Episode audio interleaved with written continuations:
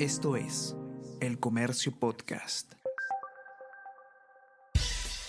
Buenos días, mi nombre es Soine Díaz, periodista del Comercio, y estas son las cinco noticias más importantes de hoy, martes 17 de mayo. Mayoría a favor de censura a Torres y otros tres ministros. De acuerdo a una encuesta de El Comercio Ipsos, el 60% cree que el Congreso debe destituir al primer ministro tras interpelación. También respaldan salida de Chávez, Chavarri y Palacios, mientras en el Parlamento avanza la recolección de firmas para presentar mociones que permitan retirar del cargo a titulares del MINEM y Trabajo.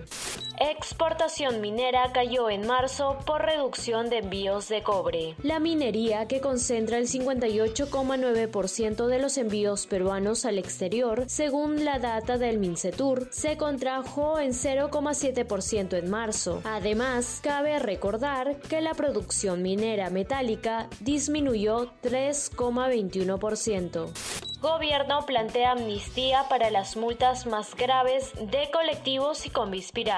El MTC aseguraba que papeletas que busca amnistiar no atentan contra la seguridad vial. Sin embargo, están incluidas aquellas por agredir a inspectores y hasta circular sin placas. Si se aprueba esta norma, serán beneficiados Jorge Ruiz, dueño de la bestia de Petituars, y choferes como José Bermúdez y Jesús Villarreal Defensoría pidió el archivo definitivo del proyecto.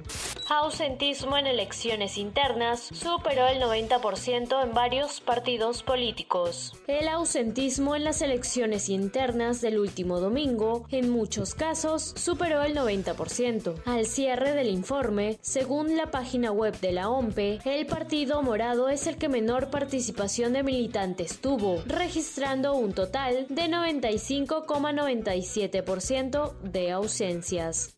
La vida se abre paso entre las ruinas de Kiev. Tras el repliegue de las tropas rusas hacia el este y sur de Ucrania, en los alrededores de la capital, la población busca reabrir los negocios y recuperar los servicios esenciales. Noticias, lanzamientos y últimos avances en el mundo tecnológico con Easy Byte podcast de tecnología del diario Comercio, conducido por el periodista Bruno Ortiz.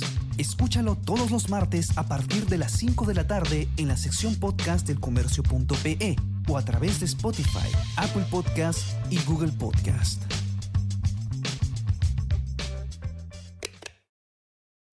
Esto es El Comercio Podcast.